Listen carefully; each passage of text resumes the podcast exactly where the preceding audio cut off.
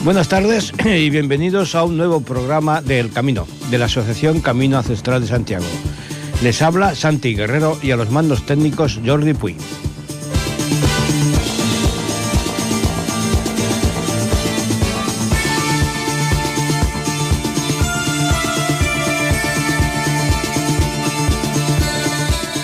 Comenzamos.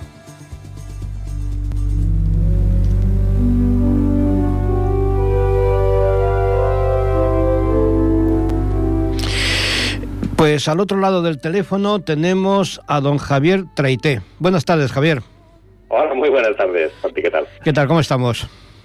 Pues muy bien, aquí felices de haber, de haber acabado de estar aquí charlando contigo. Muy bien, los felices somos nosotros y agradecidos. bien, eh, Javier junto a Consuelo Sanz de Bremont eh, presentarán su libro El olor de la Edad Media el próximo 24 de noviembre en la sala de actos del Centro Cultural de Ripollet. En primer lugar, agradecerte a ti, Javier, y a Consuelo que presentéis vuestro libro en Ripollet. Y bueno, será el, el, punto de partida ¿no? de una serie de presentaciones de libros que queremos llevar a cabo, porque más que nada creo que, bueno, que forma parte muy importante de la cultura y que siempre viene bien, ¿no? Hablar de libros y, no sé, mantener charlas interesantes. Además ya sabes que este tema me tiene a mí la cabeza atrapadísima porque yo creo que es un tema muy interesante y que además no solamente es un tema interesante en términos de, interés por la historia, para la gente que le interesa la historia, sino que además creo que es un tema que nos interpela mucho pues sí. al presente, ¿no? A cómo estamos gestionando la vida cotidiana del presente. Sí. Eh, entonces, pues no sé, yo creo que es un tema que, que que vale la pena conocerlo, hablar de ello y que yo creo que puede ser pues, muy interesante para nosotros. Eh, ¿Cómo nace la idea de escribir el olor de la Edad Media? Pues te vas a reír de la forma más absurda posible. Eh, eh, estábamos Consuelo y yo, pues por estas redes de Dios, estábamos por aquí, por Twitter, que apenas nos conocíamos, pero justo pues resulta que coincidíamos en estar todo el día peleándonos con gente y decir, pero ¿por qué todo el día diciendo que si en la Edad Media eran unos guarros, que si no se bañaba nadie, y un mm. montón de cosas que sabemos que no es así, porque es una cosa que existe, ¿no? que está estudiado, está documentado. Y claro, nos dimos cuenta de que realmente sigue tan, tan, tan extendida esa idea de la porquería medieval, en las películas, todo siempre la roña y tal, que, que un día de casualidad estaba yo hablando con ella y le dije, digo, luego Consuelo, en vez de estar aquí perdiendo el tiempo en las redes peleando con la gente, tendríamos que hacer un libro y decirles, miren, léete mi libro y se acabó. y así ya no discutimos más. Pero claro, de eso fue 2019. Imagínate entonces ya y si nos ha llevado, porque claro, una vez nos pusimos con ello, vimos que era algo que valía la pena profundizar y hacerlo bien. Sí, claro, claro. Era una cosa, una tontería, sino, bueno, quisimos hacer lo que no existe, que es un compendio global de lo que sabemos sobre la higiene pública y privada en toda Europa en todo el milenio. Entonces hemos cogido una mirada amplia y, ha eh, salido por eso un tocho importante. Esa edad media tan gris, ¿no?, que dicen algunos. Sí, ese, mito horrible, ¿no? De la, media gris, inculta. Bueno, es, esos mitos es tremendo como los tenemos clavadísimos desde hace siglos en la cabeza y por más que salgan más estudios y más indicaciones mostrándote que no son las cosas como te las habían pintado, cuesta mucho, cuesta muchísimo que la opinión pública llegue a esto, ¿sabes? Es decir, es un trabajo que hace falta seguir trabajando durante mucho tiempo. Fíjate una cosa, que te, que te voy a explicar una cosa muy, muy curiosa. A la hora de hablar del tema de baño, sí empezamos a buscar, bueno, pues lógicamente primero una, una, digamos, un rastreo bibliográfico, ¿no? Y mm. vimos que había habido muchos historiadores que en los años 20, en mm. los años 30, en los años 40, habían vaciado los archivos y habían sacado a la luz un montonazo de baños simplemente aquí en España. Sí, sí. Esas investigaciones parecía que se habían quedado ahí en la oscuridad. La conocían los especialistas, pero nadie más había vuelto. Entonces está en aquel de, no, no, los cristianos no se bañaban. Coño, pero si están los archivos llenos de la documentación y los historiadores hace un siglo que lo tienen localizado. Entonces, para que veas tú cómo incluso un trabajo académico que lleva mucho tiempo en mm. marcha cuesta muchísimo de, Además, incluso, lo que, intentamos nosotros. Incluso pinturas, ¿no? Incluso saber que, que, es algo que está, lo que tú dices, que está documentado, ¿no? Que no es algo... Pero sí, sí, bueno, esa idea... ¿Qué daño ha hecho Hollywood muchas veces, eh? Sí, sí, sí, Hollywood, desde luego que sí. Además, es que, es que realmente, puede que, que, a lo mejor el que no esté puesto en el tema le sorprenda, pero es que no es que haya una referencia o dos. Santi, o sea, piensa que si nos ha salido el libro gordo que nos ha salido, Sí. es porque no parábamos de encontrar cosas, Claro, de claro. encontrar sistemas de limpieza por las calles, personal de limpieza de las calles, de encontrar las letrinas de los castillos, de Mm. encontrar cómo se lavaban los dientes, cómo cuidaban la higiene menstrual, cómo limpiaban a los bebés, cómo se lavaban la cabeza, cómo se lavaban las manos, cómo el lavar las manos se convirtió en un ritual social. Eh, es que, es, que es, es, un- es exagerado, está en todas partes, te aparece por todas las fuentes, la higiene está ahí, solo que hemos decidido no verlo. Sí, no, claro, y te quedas con la idea, no, es que utilizaban los perfumes precisamente para tapar la- el, el hedor, que, que Claro, a ver, que hay que entender, y esto es muy importante, es una cosa que recalcamos mucho en el libro y es importante entenderlo. Estamos hablando de una sociedad agraria. Sí, claro, Estamos hablando de una sociedad que desconoce los microorganismos y los mecanismos de infección y de todo esto. Entonces, pero exactamente igual que la romana. Con Eh, lo cual, sí, sí. una cosa que sí hemos de tener claro es que lógicamente no olía el pasado como, como huele el presente. No, lógico. Lo cual no quiere decir que el presente sea una maravilla. No, que no lo es. Son pozos hediondos de contaminación. Y si tú coges a cualquier campesino del siglo XII y lo sueltas en un polígono industrial aquí en Barcelona, Se ahoga. mm, se ahoga. Es que no puede respirar. Piensa, No, no, pero ¿qué no. es esta monstruosidad, esta- estos carros de hierro que echan humo y ruido, es decir, sería la muerte para, para alguien así. Entonces hemos de entender que, claro, que era un mundo agrario, era un mundo con mucho barro, era Claro, un mundo donde el excremento es la base de la sociedad, porque es de lo que depende la comida, del estiércol. Entonces, eso está ahí. Lo que no quiero, lo que no podemos pensar es que nadie hacía nada al respecto. Es decir, la gente luchaba por estar. Esa es la, la, la idea central que, que queremos traer. A ver, si, si el ejemplo lo tienes, te vas a, a- a los pueblos del Pirineo y a qué huelen los pueblos. A estiércol, lógico. Claro. Claro, pues Pero de no es una concentración hedionda, de es los el estiércol que te viene y Claro. cuando es temporada y se mueve. porque los animales, de los- la montaña. Pues es lo lógico, ¿no? A ver. Claro. Pero eso se acompaña con el olor de las flores y las plantas aromáticas. Se acompaña con el olor del bosque. Es decir, que estamos hablando. Y después de este otro olor, la gente olvida siempre, ¿no? El olor de la Media podría ser quizá el olor central de la Media. Es el olor a leña. No, pero a ver, que... ¿Cuánto huele? ¿Cómo huele cada vez que tú enciendes una. una- Exactamente, exactamente. Sí, Claro, sí. pues todas las casas funcionaban con leña, es decir, el olor de la leña y de la madera quemada era el olor que lo impregnaba absolutamente todo y lo enmascaraba todo, que incluso era peligroso en las casas, sobre todo en los primeros siglos medievales, antes de que se Mm. empiecen a desarrollar ya mejores chimeneas y mejor ventilación de los humos, en invierno podía ser muy chungo aquello, es decir, imagínate toda la familia ahí metida, con quizá con el ganado dentro de casa, en esas viviendas, digamos, donde tenían el ganado dentro, Sí, y un sí. fuego acumulando todo el humo, Sí. ostras, ahí puedo leer complicado. ¿eh? es decir, que los desafíos para nosotros mismos, los desafíos higiénicos de aquella época supondrían un, un shock.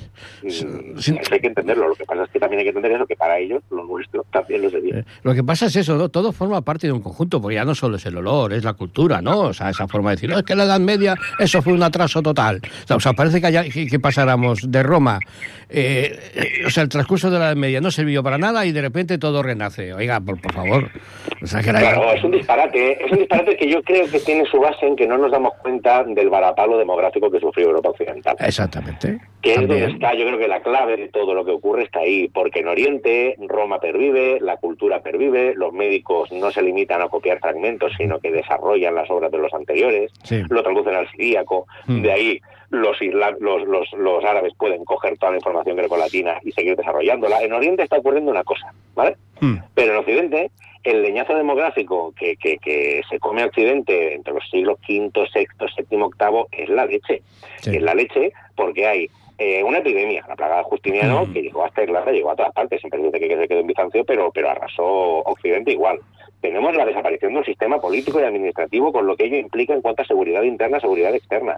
Tenemos los movimientos bárbaros, eh, los pueblos germanos, que no eran invasores sangrientos, pero Bueno. también invadían, y también asaltaban ciudades, y también se quedaban en los sitios. Sí, sí, claro. Eh, claro, estamos en una situación muy complicada y además estamos hablando de cambio climático, porque en aquella época está documentado cómo se enfrió el tiempo y cómo bajó la temperatura en lo que es el hemisferio norte, sobre todo en el Atlántico Norte, bajó 1 o 2 grados, en lo que se implicó en cuanto a reducción de cultivo y reducción de rendimiento de los campos. Es decir, el mundo romano ya no podía continuar en Occidente de ninguna de las maneras. La población quedó reducida a más de la mitad. Entonces, en esas condiciones, no, no puedes tener escuelas, no tienes nada. Tienes que tienes pues monjes, los monjes fueron los que se encargaron de salvar aquello Sí, sí, y hicieron sí. lo que pudieron y salvaron lo que pudieron de y lógicamente claro, ¿qué- ¿cuál era el problema? Que cuando te sale un Isidoro de Sevilla y te escribe unas etimologías, Pues claro, el que viene detrás dice, ostras, aquí ya está todo resumido. ¿Para qué voy a tener que copiar toda esta obra con el poco pergamino que tengo y el poco tiempo que hay en esta tierra? Sí, sí, sí. Entonces, claro, ahí es donde se da la pérdida de obras. Porque claro, no se puede conservar todo porque son pocos y están en condiciones económicas muy complicadas. Entonces, esto es lo que ocurre en Occidente. No es que la gente de repente diga, ahora vamos a ser imbéciles y ya no vamos a tener cultura ni saber nada. Es que queda poca gente, se tiene que ir todos al campo, es un mundo ruralizado por completo. Sí, claro, sí, sí. Entonces, esta es la, esto es lo que marca la diferencia entre Oriente y Occidente, la, la bajada demográfica. ¿A qué olía la Edad Media? ¿A qué olía la Edad Media? A trabajo. A trabajo. Trabajo, a trabajo, a trabajo y a trabajo. A trabajo, al humo de leña y animal y al metal de la forja y al, a ese carbón y al, y al plomo de la cerámica. Eh, es una sociedad, bueno, pues como todas las sociedades, es trabajo, trabajo y trabajo puro. y es quizá lo que no vemos, ¿no? Siempre nos imaginamos guerreando o en el campo, pero es que es una sociedad que eso tenía que hacer todo. La vida doméstica, cuando tú no tienes un sitio donde ir a comprar cerámicas ni donde comprarte la ropa, significa que la ropa te la haces tú. Sí, claro. Y la cerámica te la haces tú. Y la madera, si tienes que hacerte una silla, pues casi casi que te haces tú el taburete también. Entonces, eh, estos primeros siglos son de mucho trabajo y luego esa especialización eh, con esas industrias, ¿no? Como el jabón. ¿A qué huele la Edad Media? Pues a jabón, por ejemplo. Sí. Siempre hablamos, ¿no? De ese milenio de suciedad. Resulta que es el milenio en que se desarrolla el jabón y se populariza. Exactamente, sí, sí. Es una cosa que se conoce desde la antigüedad, pero cuando empieza a esparcirse entre la sociedad y cada vez más es a partir de los siglos IV, V precisamente y a lo largo de todo el periodo medieval. Mm. En las crónicas bárbaras, los, los, los, las fuentes documentales de esa época bárbara, esa época tan terrible, resulta que vemos cómo están pidiendo pastillas de jabón para arriba y para abajo por todas partes. Sí, sí, sí. O sea que, pues fíjate tú, qué olores tan inesperados, ¿verdad? Para lo que solemos pensar. Uh -huh. en, bueno, en lo que has leído y estudiado para escribir el libro, ¿qué es lo que más te ha sorprendido? Uf, millones de cosas. ¿Qué me ha sorprendido? Eh, las actitudes ante la menstruación, por ejemplo, que es una sí. cosa que no me desconocía todo al respecto mm. y me sorprendió. Conocía cuatro cosillas sobre, sobre la perspectiva grecolatina de la menstruación y cómo eso se traslada al mundo cristiano, uh -huh. pero por ejemplo me sorprendió mucho la perspectiva que hay en el mundo islámico, por ejemplo, que hay mucho menos tabú con el tema de la menstruación, es una cosa que no me esperaba para nada. Sí. En el judío sí hay muchísimo tabú. Uh -huh. eh, mucho el tema dental, porque sí. el tema dental era una de las cosas que yo menos me imaginaba que podía estar tan desarrollada y me encontré con que había un montón de sistemas distintos, desde masticar, gomar ramas, frotarse con paños y pasar uh, palillos para, digamos, limpiarse los dientes. Y me he encontrado unas estadísticas de caries y de sarro, por ejemplo, que no me las esperaba y que no son lo que podemos esperar de una sociedad que no hace absolutamente nada con sus dientes. Aparece, pero son registros que implica que alguien se está limpiando aquí. Entonces, esta es una de las cosas que nos sorprendía, que me sorprendió bastante. Y después también me sorprendió mucho encontrar los equipos de higiene urbana en las ciudades. Porque ocurre una cosa, Santi, es que claro, en el mundo romano eso está todo como un poco centralizado, pero en la Edad claro. Media todo está mucho más atomizado, ¿no? Es la mm. gran descentralización. Entonces, claro, ¿qué ocurre? Que en la Edad Media Europa se convierte en un laboratorio urbano de higiene. Entonces hay ciudades que fracasan, ciudades que lo, se lo montan muy bien, uh -huh. y cada una tiene su propio sistema, sus equipos de limpieza, la, el sistema de multas con el que multan a los vecinos. Entonces me sorprendió ver lo desarrollados que estaban esas normativas, cómo empiezan a aparecer esas normativas en el momento que las ciudades empiezan a crecer. Mientras son cuatro, pues supongo que a base de boca honesta en el pueblo se apañan. Uh -huh. Pero cuando empiezan a crecer, empiezan a aparecer esas normativas y esos equipos, y es una cosa que, que yo realmente no, no, no había visto que tenía ese alcance. Sí. Es, me pareció algo realmente interesante. Igual que el empedrado. Uh -huh. que las ciudades medievales tenían más empedrados de lo que nos pensamos. De lo que pensamos, eh. de lo que ha subsistido a nuestros días. Dime, perdón. De lo que ha subsistido a nuestros días, ¿no? Que parece que solo eh, lo que ha quedado era lo que había, ¿no? Y no, efectivamente. Sí, claro, tenemos que pensar una cosa. Cuando vemos el registro arqueológico, el registro arqueológico es lo que quedó ahí cuando se colapsó, se tapó, se destruyó. Sí. Entonces, claro, si tú encuentras una casa y te encuentras unas cosas en el suelo, unos restos, uh -huh. Eso no quiere decir que la gente sistemáticamente tirara esos restos en ese suelo. Exacto. Quiere decir que cuando esa casa se abandonó y luego cayó derrumbe encima, Uh -huh. Había ahí esos restos, pero esa casa, esa casa llevaba un mes abandonada y la gente había tirado basura dentro. ¿Sabes uh -huh. lo que te quiero decir? Sí, sí, sí. sí, sí. Eh, no podemos saberlo. Entonces, claro, los empedrados de las calles son un poco chungos, porque hay veces que quedan cubiertos uh -huh. y entonces luego cuando excavas llegas a ciertos niveles y dices, mira, pues nos ha aparecido aquí un empedrado del siglo XII, pero claro, también se podrían haber desmantelado en muchas ocasiones. Exactamente. Eh, entonces, pues bueno, es una cosita complicada de, de, de localizar y de conseguir. Pero bueno, ahí estamos luchando. Es, eh, es un trabajo combinado de documentación y arqueología, todo Sí, claro, claro. documentación. Ujú. Y ir buscando entre uno y el otro lo que lo que te da la respuesta. Mm. Es, es fácil suponer que, dado el amplio ámbito histórico que abarca eh, vuestro libro, que la bibliografía ha tenido que ser amplísima. La bibliografía ha sido, creo que cuando sacamos todo el listado, 700 y pico referencias. Sí, sí, sí. sí, sí. Eh, hemos cepillado todo lo que hemos podido. Hemos leído mucha tesis doctoral, eh, porque es que hay trabajos brillantísimos que están haciendo investigadores y que no llegan luego, no apenas tienen Sí. repercusión, ¿no? Aquello que nos quejamos a veces del mundo académico, que está haciendo un trabajo muy chulo, pero no llega luego eso. Eh, muchísimos artículos, hay mucha gente que ha ido trabajando el tema de la historia de la higiene y sobre todo en los últimos 20 años ha habido muchos grupos de investigación que cada vez más lo están trabajando. Ahora mismo en Países Bajos hay un grupo guapísimo eh, que son, digamos, los que han desarrollado toda esa idea del paisajismo sanitario medieval.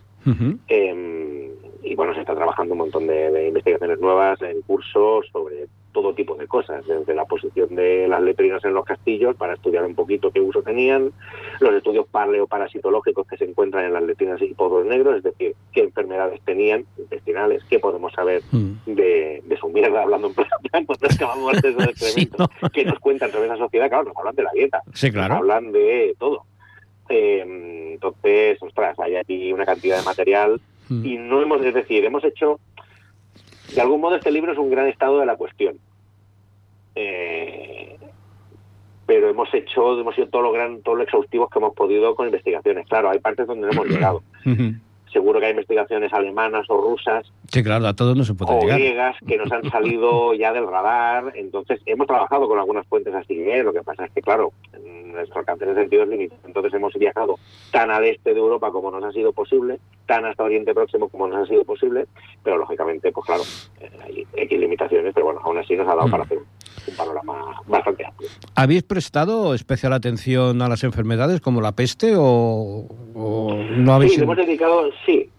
Sí, hemos hablado, porque al final está todo vinculado, tanto Sí, de claro. hemos hablado de todas las enfermedades intestinales, todo el problema de la contaminación por heces en aquella sociedad, eh, a partir además de investigaciones actuales y de datos actuales de la población de hoy. Eh, y después, por supuesto, hemos estudiado tanto la figura del nacimiento del hospital, que es un- una infraestructura higiénica interesante que hay que tener en cuenta, que, que nace en la Edad Media, y también el, el problema de la peste, lógicamente, el problema de las epidemias de peste y la epidemia de peste y la cuestión de los parásitos. Eh, porque es otra de esas cosas que tenemos muy mal entendidas. El hecho de que la llamen la peste y automáticamente era tanto guarro que se... Exactamente, de sí. Y la gente no visualiza que no estamos hablando de las ratas que vemos hoy, porque esa rata no estaba en Europa todavía. La rata que dicen en el 16, desde Noruega. La rata que había en la Media era la rata negra. Era una rata que no es de suelo, sino que es de techos y viga. Entonces no necesita basureros, porque los basureros son para la sociedad industrial. Los basureros de ratas son para la sociedad industrial. Pero en la sociedad medieval las ratas no pueden comer y comen en los basureros, porque es comida gratis, pero no necesitan depender de los basureros porque cualquier casa tiene gran Sí, claro. y tiene animales. Y en cualquier casa es fácil entrar, porque son casas de piedra y de madera, con lo cual los bichos pueden entrar muy fácilmente. Sí, sí, sí. Entonces hay que pensar eso, que, que, que la casa más limpia de la ciudad más limpia de la media Mm. podía tener una rata negra y te da ahí salía una pulga y te picara y pillabas la peste. Ujú. Por mucho que fuera limpísimo. O sea que no tuvo... No, no tuvo bueno, nada que- las últimas investigaciones que hay al respecto para, para mostrar que, que no tiene que ver con las condiciones higiénicas. No, no tuvo nada que ver la peste con la desaparición de los gatos, ¿no? Y su persecución. Por supuesto, no, eso no, creo, creo que llegamos a mencionarlo en algún momento en el libro la tontería esta de los gatos, pero sí, es un bulo que además Consuelo precisamente... Sí, es una de las no, cosas sí, que- le da mucha caña se esfuerza mucho en, Sí. en, en desmontarlo, que es Mm. fácilmente desmontable, que efectivamente no ninguna matanza de gatos en Europa es una chorrada, Mm. con un piano, esto que dicen, y no por ello entonces hubo muchas más ratas y se desató la. Mm, No tiene mm, nada que ver con, con todo eso. Eh, ¿Tú ves posible en un futuro revertir esta visión que se tiene tan negativa de la Edad Media? ¿O Sí, va a ¿por qué costar? no? Va a costar infinito y a lo mejor no lo logramos. Pero no veo por qué no hay que seguir intentándolo, porque al final a base de apretar las cosas se consiguen. Yo creo que si seguimos insistiendo y ocupando medios de divulgación, y utilizando todos los medios al alcance de la divulgación, los más sencillos, los más currados, eh, por redes, por radio, por televisión, con libros, con cómics, eh, con vídeos de YouTube, eh, yo creo que, que si seguimos percutiendo y seguimos insistiendo, podemos conseguirlo. Y es interesante porque es una época en la que bueno, creo que podemos aprender cosas. Sí, como sí, mínimo sí, deberíamos entenderla un poquito. Sí, la verdad, y, y- y sacar más de una lección deberíamos, pero bueno. Oye, ahora que no nos oye Consuelo, ¿ha sido fácil trabajar con ella? Ha sido maravilloso. No, venga, me venga, preocupaba, venga. me preocupaba, ¿eh? Me preocupaba, me preocupaba porque yo no he trabajado nunca a cuatro manos. Sí, Em, pero la verdad es que es una mujer maravillosa con la que nos hemos partido la faena muy bien desde el minuto Mm. uno y hemos durante estos años pues hemos, claro, hemos desarrollado una amistad a base de llamarnos Sí, claro. para hablar de baños y de caca. cuatro años, cuatro años ahí dando. Claro, tú dirás, ¿has visto esta fuente? Madre mía, mira lo que acabo de encontrar. Pues mira este artículo, mira esta tesis doctoral que he encontrado de una italiana que ha investigado una ciudad del norte de Italia del siglo XIII. Ostras, vale, genial, pues yo he encontrado unos baños en Colonia. Va, pues mira, vamos a buscar más alemanes. Bueno, en fin. Mm. Y así, claro, hemos tirado todos estos años, hemos trabajado muy bien. Hemos tenido apenas un par de cosas donde no estábamos de acuerdo y Normal, hemos logrado normal. alcanzar el acuerdo muy fácilmente para, digamos, plasmar en el libro algo con lo que nos sintiéramos cómodos los dos. Ujú. Con lo cual, es que ha sido, por mí, ya podemos hacer el siguiente, porque la verdad es que he trabajado muy, muy a gusto con. ¿Cuántas páginas? que ella diga lo mismo. Ahora, cuán- ahora me la dejamos. ya le preguntaremos. ¿Cuántas páginas de, de, de erudición nos, nos encontramos en, en vuestro libro? Ay, pues mira, contando la bibliografía y todo, se nos va para las mil. Pues, Parece el pilar de- los pilares de la tierra. Sí, creo que es el libro más gordo que ha editado nunca la editorial. Han tenido que bajar el, el gramaje del papel Sí. para, para que quepan la máquina. Seguro que será más interesante que los pilares de la tierra. Bueno, a ver, lo que sí que es verdad es que hemos intentado hacerlo, es decir, lo que no hemos querido volcar es una tonelada de datos que amasacren al lector. Sí, claro, Es un libro que es de divulgación y Ujú. está pensado para el público en general. Lo que pasa es que es extenso porque tocamos muchas cosas. Sí, claro, y el tema lo, lo, lleva consigo, claro, no puedes... Eso, es- eso está claro. Eh, la editorial, puedes decirla.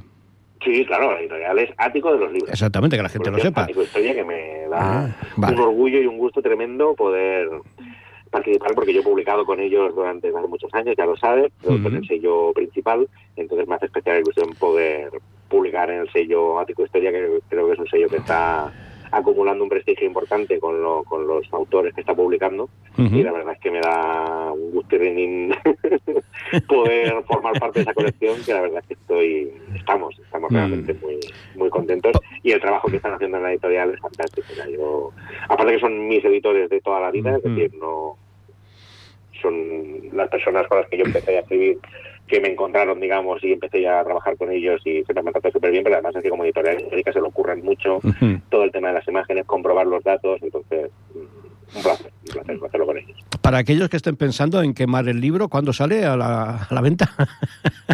Pues todavía no tengo la fecha exacta, pero Mm. no puede tardar mucho porque está en imprenta ahora mismo, o sea que imagino que es cuestión de, imagino en un par de semanitas así estará Vale, ya. vale, Mm, vale. Anunciaremos la fecha exacta en cuanto tengamos el día que digan, el día tal llega a librería. Anunciaremos a los cuatro vientos, pero vamos, falta muy poquito. Porque sabes tú que, va- que- que vais a tener detractores, ¿eh? O sea, ya lo sabes.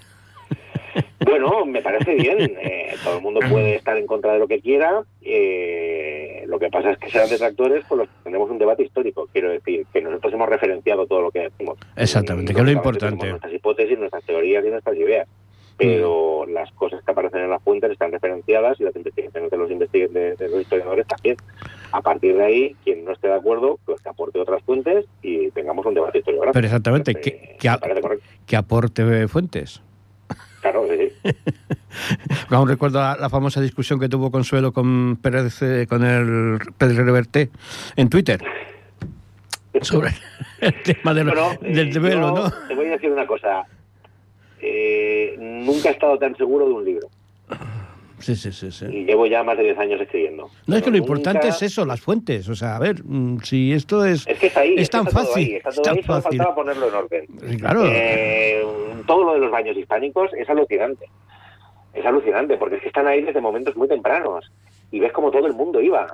Y como era la vida cotidiana, pero ya no solo en España, en toda Europa la vida cotidiana era, era ir a la sauna y al baño. Y no siempre eran prostíbulos. Sí que en algunos casos y en algunos países había muchos prostíbulos de estos. Sí, sí, pero claro. en muchos otros casos la gente iba simplemente a lavarse y a socializar. Y, y- y- y no lo visualizamos. Y eso estaba todo en la fuente. Y está ahí Sí. claro. Es una pasada cuando tú ves, por ejemplo, la legislación de los reyes castellanos, eh, cuando empiezan a decir, eh, utilizan, bueno, esas fórmulas, ¿no? Fórmulas mecánicas que utilizan repetidas veces para decir las cosas. Cuando tienen que decir lo que tiene que haber en un pueblo, en un barrio básico, siempre te dicen, el molino, el forno, el vano, el alóndiga.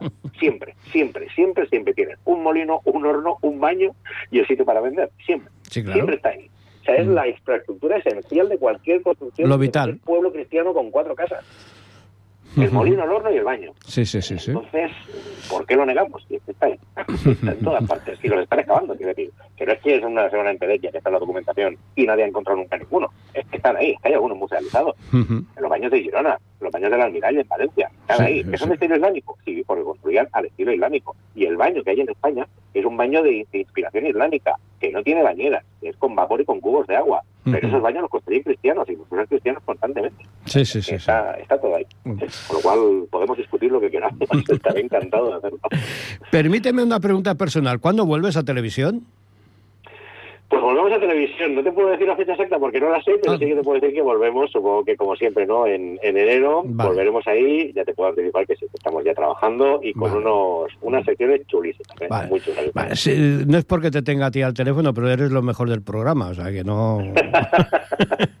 ¿Sabes que eres el primero? Gracias, hombre. ¿Eh? No, ostras, tú, que los compañeros, yo, como ya sabes que yo es un programa que yo entiendo que a quien le guste el rollo histórico, digamos, como más profundo, más serio y más de profundidad, esa persona necesita a lo mejor otro documental, otro tipo de programa, pero yo ya sabes que el condensador de flujo estoy muy contento y me gusta mucho el estilo que tiene porque yo creo que poder hacer una ametralladora de temas durante una hora, de temas históricos, que, que abarquen toda la historia y todo el planeta, pues yo creo que eso de cara a divulgar y a despertar el interés en la gente para luego que cada uno profundice por su cuenta en lo que más le interese, yo creo que está muy bien. Aparte que es lógico, ¿no? No, no, no encuentras todos los temas interesantes. O sea, a ver, personalmente cada uno tiene sus filas y sus fobias, ¿no? Claro, a algunos les gusta, el tema es que a algunos les gusta más contemporánea, historias de guerras y de espías, otros les gusta más medieval y antigua. Cada uno tiene sus filias y eso es normal. Claro. Entonces, claro, si a mí me haces un programa que es todo de contemporánea, pues hombre, me va a interesar menos que si me lo haces todo de medieval. Sí, sobre Pero si lo haces que lo vas a tocar todo y que nunca sabes lo que te vas a encontrar, pues hombre, yo creo que de esta forma atrapas mucho, ¿no?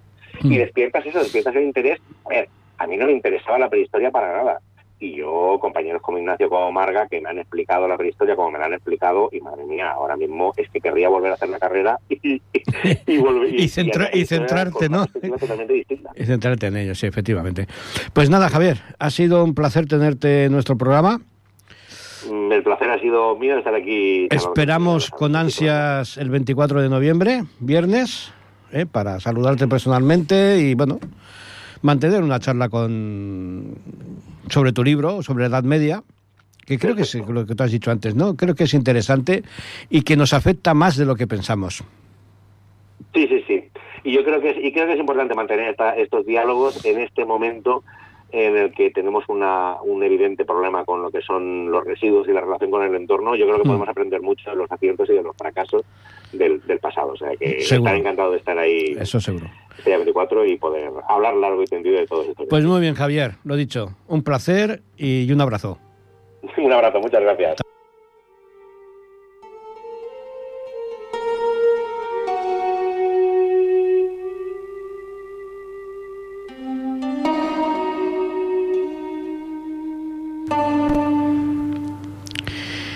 Historiador por la Universidad de Sevilla, profesor de Geografía e Historia, divulgador histórico y autor de la página de Historia de España librosylanzas.com. Especializado en Historia de América. En su trayectoria, además, cuentan sus colaboraciones con la plataforma Academia Play, la revista Laus Hispaniae, la web Bellumartis Historia Militar, entre otros. Ha colaborado ocasionalmente en guiones para el Ejército de Tierra y ha actuado como conferenciante y asesor histórico en colaboración con Cascaborra Ediciones y la Asociación Tercio de Olivares. Tenemos con nosotros a don Manuel Fuentes Márquez. Buenas tardes. Muy buenas, ¿qué tal? ¿Qué tal? ¿Cómo estamos, don Manuel? Pues aquí vamos, aquí vamos. Justamente ahora aquí por parajes andaluces. Ah, estamos, estamos divulgando la historia, pero a los más jóvenes. Justamente eh. este año he empezado de docente de secundaria. Aguantando este veranillo de San Martín, ¿no?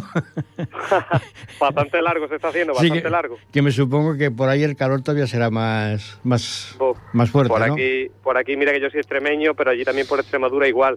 Hmm. Está, está esto que todavía parece verano.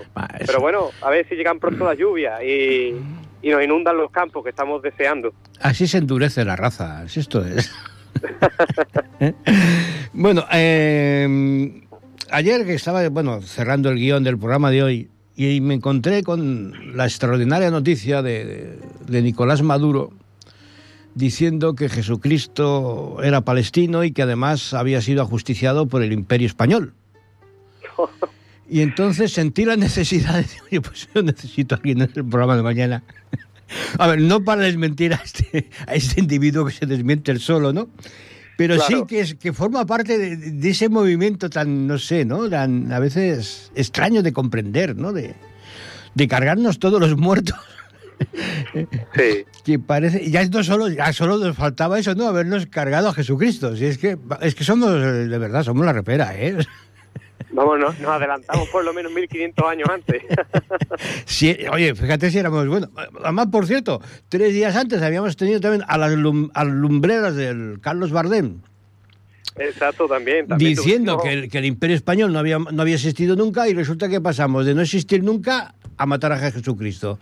Pues oye, no sé, yo creo que a lo mejor el término medio sería lo más acertado, ¿no? Sí, al final, al final fuimos el imperio de Star Wars. bueno, tú que te, que, te mueves en este, en este ambiente, me supongo que serás una de las personas que, que, iba a decir que lo sufre en silencio, pero no lo sufres en silencio, porque evidentemente hay, hay una reacción contra todo esto, ¿no? Pero ¿por qué crees que surge todo, todos estos comentarios tan despectivos hacia nosotros? Y esa, que ya no es leyenda negra, o sea, ya es leyenda oscurísima. Mira, yo no lo entiendo, la verdad. A ver, puedes, entenderlo y puedes no entenderlo. Es cierto, es cierto que desde hace un tiempo hay un movimiento anti-España, anti todo lo que suena español, por parte de, la, de la nueva izquierda, ¿no? Que es que antes no existía. De hecho, yo he tenido la suerte de asistir a conferencias, por ejemplo, de Alfonso Guerra o incluso Felipe González, que ahora llaman dinosaurio, los nuevos los nuevos de esta, de esta izquierda. Eh, o yo qué sé, eh, incluso Paco Vázquez, ¿no? Que es que no comprenden cómo se realizan estos ataques cuando aquella España eh, que en el 82 eh, eh, invocó el socialismo y que sabemos todo el tiempo que duró el socialismo en España, etcétera, aquellos socialistas que, que, fundaron aquella España, que realmente, que realmente fraguaron lo que fue la restauración o la, o la transición a la democracia, ¿de acuerdo?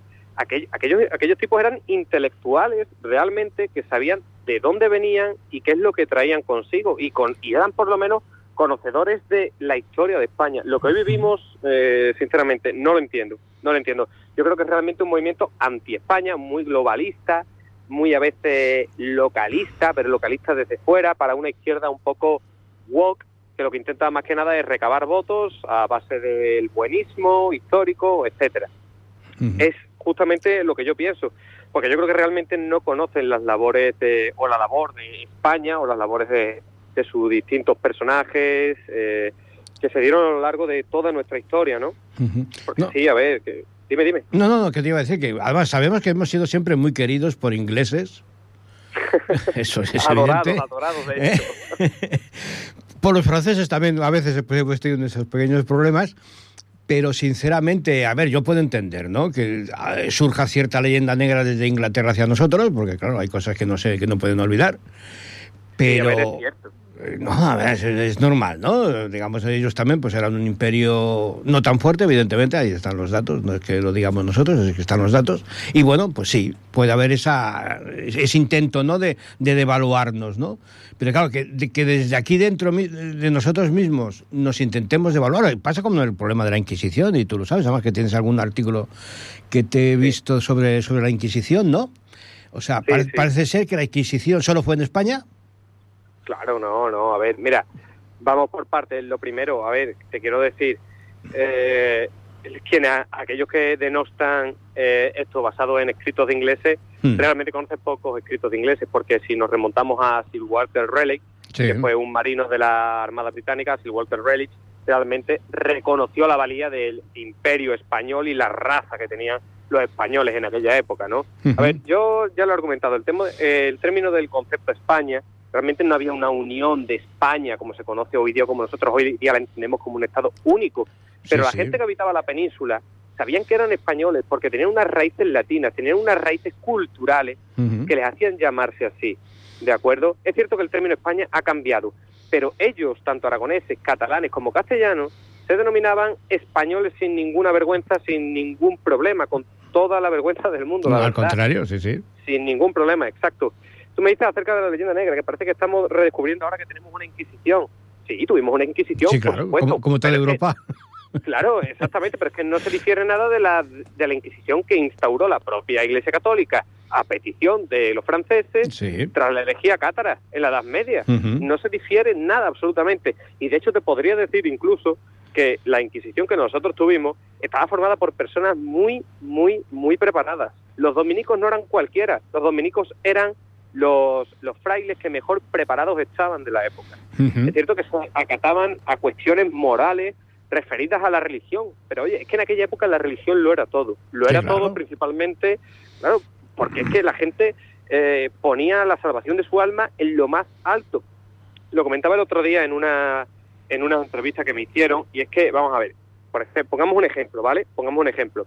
Cuando se detona lo que nosotros conocemos o se conocía en la época como la cristiandad, la unión de todos los reinos cristianos europeos de la época, con la llegada de Lutero, la gente se vio en una dicotomía tremenda, no sabía a qué aferrarse.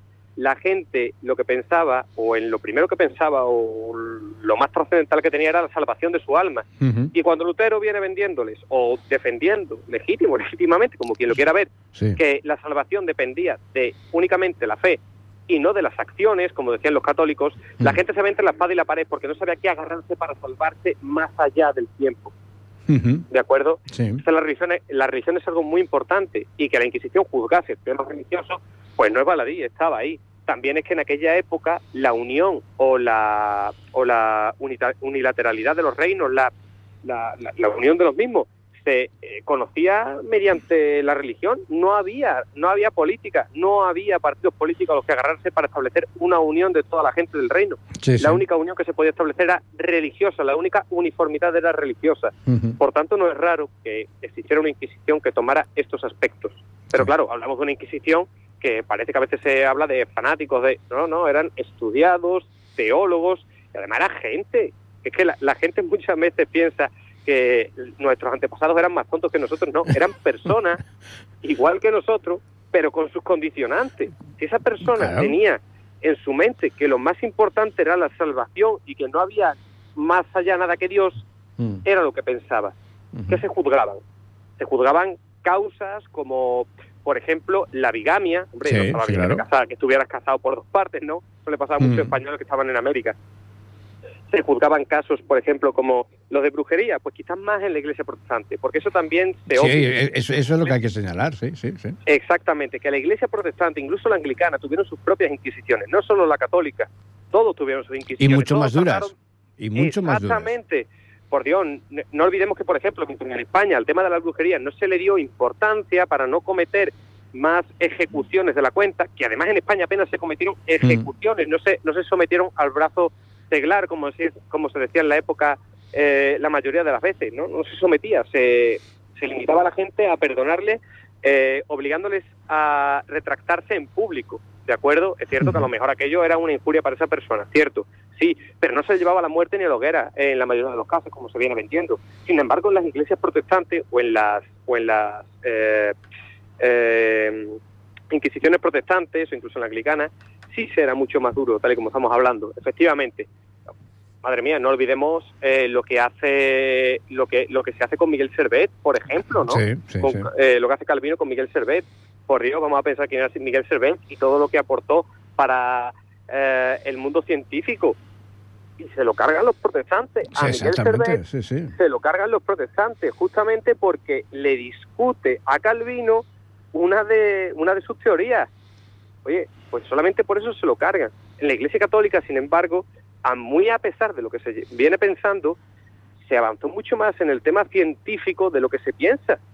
Es que nunca se paró de avanzar en el tema científico. Se nos ha vendido una historia muy manipulada, la verdad, que quizás eh, las novelas históricas que han sido muy mm. importantes para, para relanzar la historia y llevarla a la gente, pues han pecado quizás de, de demasiados tópicos, inventados o copiados de la propia leyenda negra. Ya claro, ya sabe que, el tema que siempre que sale hay un tema muy recurrente. Oh, es que eh, condenaron a, Galileo, lo condenaron y lo... Oiga, pero si Galileo murió de viejo. Claro, y la que me está usted murió contando. si- y si estuvo recluido, Galileo estuvo recluido en, su en un palacete, que es que Galileo realmente no estuvo privado casi de libertad, que sí, que, que se le castigó, y yo no digo que no, no, Pero no, que- evidentemente, a ver. pero que por supuesto no lo condenó ni la Inquisición española, señores, que, que muchas veces que, que este tema es muy recurrente, lo condenó Claro. la Inquisición española. Pues no, no, no fue la Inquisición española la que condenó a Galileo. No, no, es que pasa como, como tantas cosas, ¿no? Tenemos que tener en cuenta en qué época, ¿no? de qué época estamos hablando. Claro, y, y qué cosas. Mira, por ejemplo, yo hace poco hice un, un estudio sobre los condenados a la Inquisición en mi pueblo, en Azuaga, Badajoz. ¿vale? Un pueblo al sur de Badajoz que, por ejemplo, si estamos hablando Con para bastante Cataluña- historia, además, ¿eh? Con bastante historia. Sí, sí, si estamos hablando para, para Cataluña, toda la zona de San Boyo y Llobregat, un saludo para ellos. Porque son, que- son- son abundantes, ¿no? Sí, sí, son muy abundantes, muy abundantes. Y oye, yo estoy investigando los archivos de la, de la Inquisición de Llerena y, por ejemplo, de gente de Azuaga apenas encuentras una veintena en dos siglos. Sí, sí. Los que están condenados, pues vamos a ver, si un hombre, por ejemplo, juraba por Dios jugando a las cartas, a lo que se le obligaba era que se retractase, nada más, no se le obligaba nada más. Sin embargo, por ejemplo, un pastor que, se- que no hacía más que acostarse con mujeres casadas, por ejemplo, por Sí. una cuestión moral, pues lo castigaron, por ejemplo, a, a estar eh, desterrado de- del pueblo por un Mm. año. Pero no se le obligaba a ejecutarlo. Eran, er- eran penas, había penas muy variadas. Ni lo sometían al potro. Sí, sí, vamos, es que esas cosas, por Dios, por Dios. Que yo no digo que no existiera la tortura en aquella época, que no se aplicara, pero que es que las cosas se resolvían mucho, de una manera mucho más fácil, Claro, más sencilla de la que hoy pensamos. pero Es que, que- no, que no se aplicaba como, como, como nos lo ha vendido el cine, ¿no? Es que, es que realmente... es- Exactamente. vas- Museo de la Inquisición, vas a ver, lo entra, porque a mí me ha pasado en Albarracín, en Teruel. Museo de la Inquisición. Sí, sí. Aquello que te pica la curiosidad, ¿no? Y dice, bueno, vamos a verlo. Hombre, pero por favor, pero si tú estás sacando Claro. las películas de Hollywood. O sea, ¿Qué? no sé, pero que... que- o sea, que... Exactamente. Que yo, que yo lo que comentaba en la otra entrevista que me hicieron, vamos a ver, señores, que lo que hoy nosotros vemos como una estupidez, que, que nos puede parecer una estupidez, Bueno, aquellos no lo eran. Claro, en la, en la época era algo muy serio, que es que la salvación del alma, el cumplimiento del catolicismo, el cumplimiento de la fe como salvación del alma, porque aquella gente, señores, era mucho más trascendental y menos materialista Sí, de lo que somos nosotros hoy día, Mm. porque tenían la muerte muy presente, era lo primero, era lo primero. Eso hay que tenerlo muy en cuenta, que la gente no acudía a los autos de fe por una cosa de obligación, que es que no les obligaban a acudir a los autos de fe. La gente acudía a los autos de fe pues, por cotilleo, como vamos hoy día, y porque eh, pensaban que había que castigar a la gente que, que incumplía ciertas cosas, ¿no? Lo que no quiere decir que la gente luego en privado no, incumpliera ciertas cosas, pero claro, vamos a ver. Claro, claro, que la, la Inquisición se metía normalmente en las cosas que, que consideraba más graves y que eran denunciadas, no que metiera sus hocicos en, en todo el ámbito social o en toda la vida. La gente vivía como vivimos nosotros hoy día, pecando, Eso, claro, no, normal. claro. Lo que Es puedes... que no, no- no pensamos que la gente vivía reprimida, incluso la Edad Media. Eso es No, mentira, no, no, eso es mentira vivía- totalmente, vamos. Claro, la gente vivía pecando, es- y eso es cierto, eso es cierto. Sí, sí, sí. Había más, eh, ¿cómo decirlo? Más escándalos de lo que pensamos. Uf, si yo te pudiera contar alguna de las crónicas que se recogen. Eh, Madre mía. Pero, sí, sí, es, sí, sí. es eso, ¿no? Todo forma parte de, ese conjunto, ¿no? Por un lado está Es que- el, desprestigio de, de- de la Iglesia Católica Claro, enfrentada hacia la Iglesia Protestante, que no hay color. Ahí están las cifras de ajusticiados en Alemania y- o, en, Ing- o en Inglaterra, ¿no? Comparadas, en- comparadas con las ajusticiadas o en España o en, o en- o en América, ¿no? Después de la conquista. Ahí están las pero cifras. por Dios, por Dios, vamos a recordar también una cosa, que se habla de la Inquisición en América, que existió porque hubo tribunales, Sí, claro. hubo tribunales, de hecho, pero es que contra los nativos no se actuaba, porque los nativos eran neófitos, es decir, estaban recién entrados en la Iglesia Católica, no podían ser herejes, por Dios, Claro, cuando estaban recién bautizados eran neófitos, como no sabían lo que era la Iglesia, la, No existía la no herejía, poten- claro. Claro, no, no, la Inquisición no podía actuar contra ellos, claro, efectivamente. Es que la Inquisición no podía actuar contra ellos. La Inquisición solo actuaba contra católicos, contra católicos convertidos. Y hombre, un indio, por lo menos, la corona y la propia Inquisición sabían que tenía los conocimientos justos del catolicismo, que se le estaba instruyendo en el catolicismo en aquellos momentos. Además que tenía garantías muy importantes, ¿eh? Ante la Tenían justicia. garantías más importantes de las que nosotros pensamos. y De las que tenemos hoy de casi. Las que tenemos hoy. Efectivamente. Por lo, me- por lo menos te puedo asegurar que muchos no morían de hambre como a lo mejor hoy pueden morir en alguna en alguna zona. O no estaban sometidos a la pobreza a la que están sometidos hoy en algunas zonas. dejando aparte ¿no? que se nos achaca de que nos cargamos a 150 millones de americanos. claro, es que no existía ni en el mundo. 150 millones yo creo que no había ni habitantes en el mundo. En aquella época 150 millones, pero es igual. Somos tan malos que nos matamos a 150 millones. Pero ahí tienes. Oye, ¿cuántos, eh, digamos, eh, indígenas viven en América del Norte? Por Dios, ninguno, casi ninguno, es que bien muy poco. Y, ¿Cuántos viven en América del Sur? Que, claro, tú hablas de América y hablas del continente mestizo por antonomasia. Claro. Que es que no hay ningún continente tan mestizo como América, por Dios de mi vida. Claro, y está, eh, y el respeto que se les tenía, porque ahí está. Claro, podemos hablar de que hubieran uniones eh, consagradas o no. Vale, perfecto, eso me parece estupendo. Podemos hablar de que hubiera violaciones como en cualquier guerra, y no, no, lo, que lo justifique, pero es, un proceso que se da, vale. Pero la mayoría de esas uniones, oye, eh, estaban ahí y ya está, y han dado lo que han dado. Y los nativos tenían sus, eh, sus leyes que los amparaban, que se cumplieron o no. Como en todos sitios. Claro, como en todos sitios. El caciquismo, el caciquismo existe, o sea, no vamos Exacto. Y la mayoría de las veces se hacía porque se cumpliera. Y la corona una y otra vez peleaba porque se cumpliera, mandaba disposiciones continuamente para que se cumpliera la ley, para, que se cumpliera la ley, se hacía efectiva siempre que se podía, siempre que se podía y la corona lo ordenaba. Pero aparte de eso, ¿no? Ahí está el ejemplo, los indígenas, o sea, comparar los indígenas que hay en América del Sur con los que hay en América del Norte, que prácticamente quedan cuatro en su reserva gracias a ingleses y franceses. Claro, y por Dios, no olvidemos nunca que justo cuando es la independencia de, de perdón, de, de las colonias americanas en muchas de las ocasiones, o cuando hay que defender las colonias americanas de los intentos de agresión de Gran Bretaña o de, mm. eh, o de otras potencias extranjeras, normalmente los nativos son los que se arman para ponerse del lado de los españoles. Porque es que en cierta parte saben lo que el liberalismo les va a traer posteriormente, que es eh, una privación de, los de, de, los privilegios y los derechos que la corona les había dotado anteriormente. Aparte, y otra cosa, que también la gente, claro, el que no quiere saber no, no, sabe, ¿no? Eso está claro. La creación de universidades.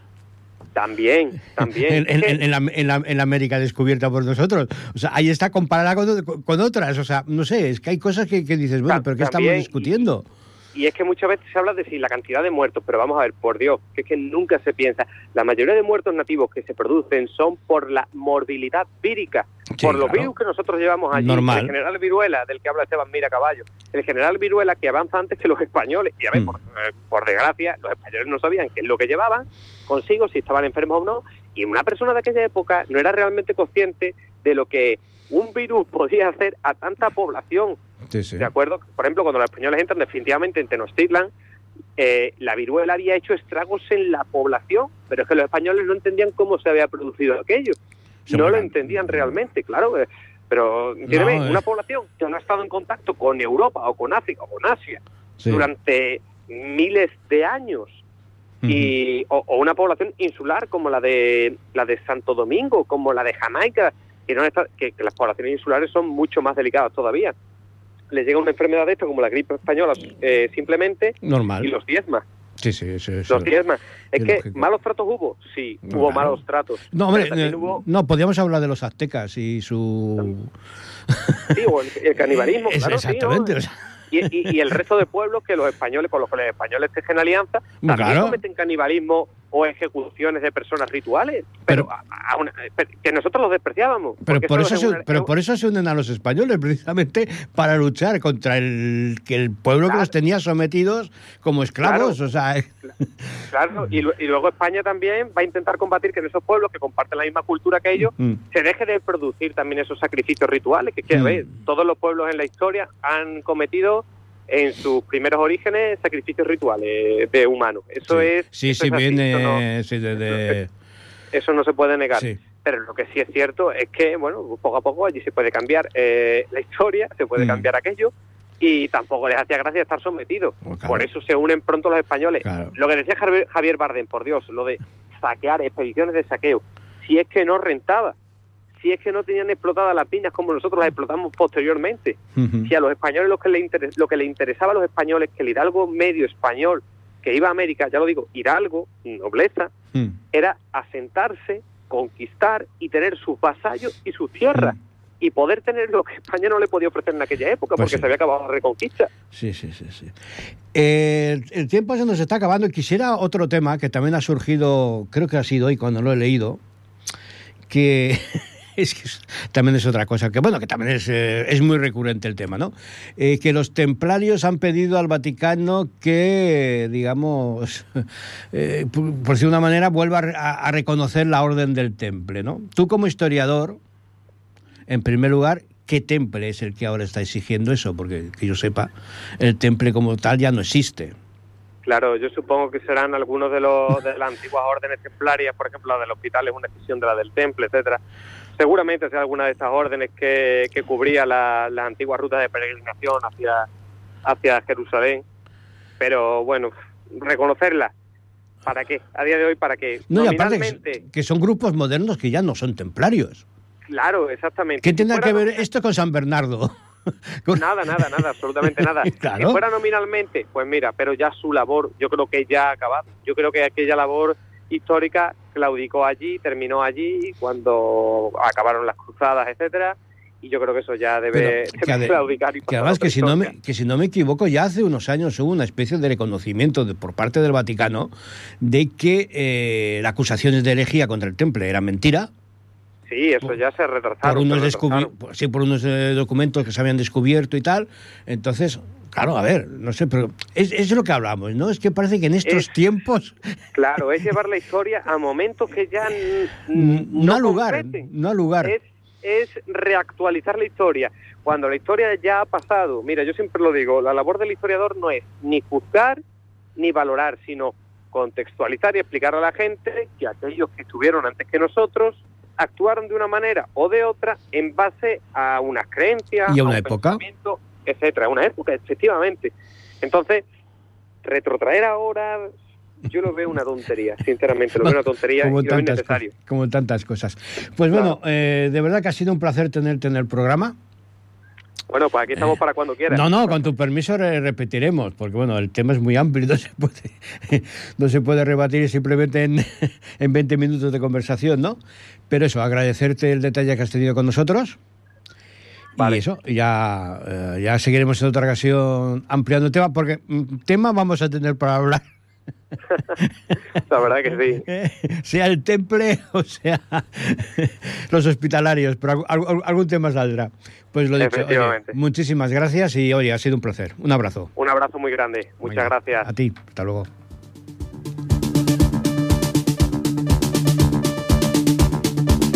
Bien, pues esto ha sido todo por hoy.